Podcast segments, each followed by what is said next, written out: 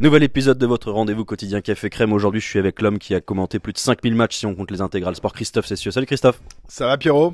Écoute, moyen parce que ce matin, je me suis levé avec une petite boule dans le ventre. Bah, je t'explique, hier l'Angleterre a gagné et je sais pas pourquoi ça m'agace. Est-ce que toi, tu sais pourquoi euh, les Français, on déteste les Anglais? N'oublie pas qu'ils ont battu les Argentins, qu'on déteste aussi en matière de, de football depuis quelques mois. Euh, donc c'était un peu le, Le duel, le duel de, nos, de nos ennemis héréditaires en quelque sorte, même s'il faut pas oublier l'Allemagne, il faut pas oublier l'Italie dans dans d'autres disciplines, euh, ou, ou l'Espagne en, en matière de, de basket. On déteste les Anglais tout simplement parce qu'ils sont anglais. Euh, Parce qu'ils sont tellement différents de nous alors qu'ils sont si proches de nous. On déteste les Anglais parce qu'ils sont arrogants, parce qu'ils sont hautains, parce qu'ils nous ont toujours battus dans, la plupart des sports, parce qu'ils ont inventé la plupart des sports. Ils ont inventé le rugby notamment. Et ils vous le renvoient dans la gueule tout le temps, ça. Oui, mais nous, nous avons inventé le rugby. Nous avons inventé le football. Oui, et alors? Et alors? On l'a amélioré quand même. Enfin, c'est ce qu'on dit. Rappelle-toi aussi, au départ, dans l'histoire du tournoi destination, en tout cas des cinq nations, les Anglais refusaient que les Français jouent parce qu'on était trop violents. Oui, et en plus, ils nous traitaient de, de, de horde sauvage. Euh, la, la, la bande à Fourou qui a remporté le Grand Chelem en, en 1977 était considérée comme des, euh, comme des, des, des, des, sports, des sortes d'Attila qui débarquaient sur les, les terrains de rugby. Euh, lorsque les Français ont débarqué à Twickenham cette année-là, ils se sont fait insulter, ils se sont fait cracher dessus avant que le match ne débute. Et ensuite, ils avaient fait une liste des joueurs de rugby les plus détestables et les plus sauvages de, de la terre entière. Et il y avait quasiment, je crois, 14 Français sur les, les 15 euh, plus sauvages de, de la terre. Euh, et puis, et puis après, il y a eu aussi cette, cette histoire. Rappelez-vous, Will Carling, euh, capitaine de cette équipe d'Angleterre, qui dans les années 90 marchait sur l'équipe de France. Et ce bon Carling qui, à la fin du match, venait voir le, le capitaine français et lui taper sur l'épaule en disant "Sorry."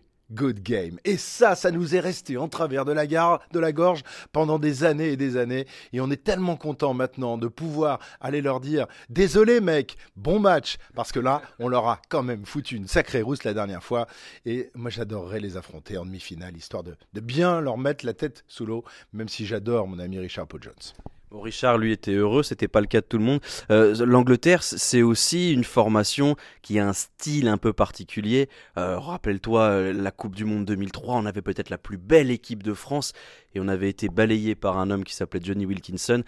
C'est un style quand même pragmatique que nous, euh, on n'aime pas vraiment. Nous, c'est le French flair, c'est l'élégance, c'est la beauté du geste. Ouais, mais alors j'ai quand même une tendresse très particulière pour euh, Johnny Wilkinson. Pour moi, euh, comme j'évoquais tout à l'heure Richard Paul Jones, c'est la classe anglaise.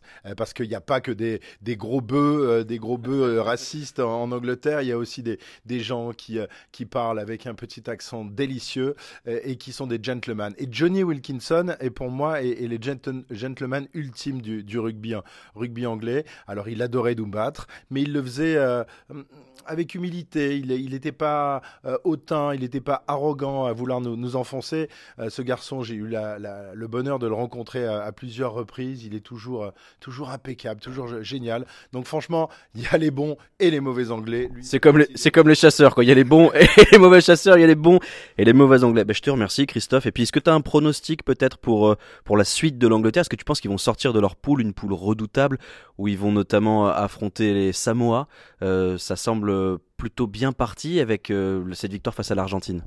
Bah oui, oui, je pensais pas qu'ils seraient capables de, de battre euh, l'Argentine après la défaite euh, qu'ils avaient subie contre, contre les Fidji. Bah oui, mais l'Angleterre est une nation qui sait se remobiliser en, en temps de Coupe du Monde, même si chez elle, en, en 2015, elle avait, elle avait euh, subi euh, trop de pression. Mais, mais, mais rappelez-vous, en 2007, alors qu'on était dans les, dans les grandissimes favoris, elle était venue nous battre en demi-finale alors qu'on avait battu les Blacks et, euh, et elle s'était inclinée ensuite face au box. Non, c'est une équipe redoutable, c'est une véritable euh, bête de compétition et je pense qu'ils savent se, retourner et se préparer pour euh, ce genre d'événement. Maintenant, les voir champions du monde, faut pas rêver quand même, messieurs les Anglais. Hein. Restez là-bas de l'autre côté de la, de la Manche. Vous ne gagnerez pas la Coupe du Monde sur notre territoire. Ce n'est pas possible.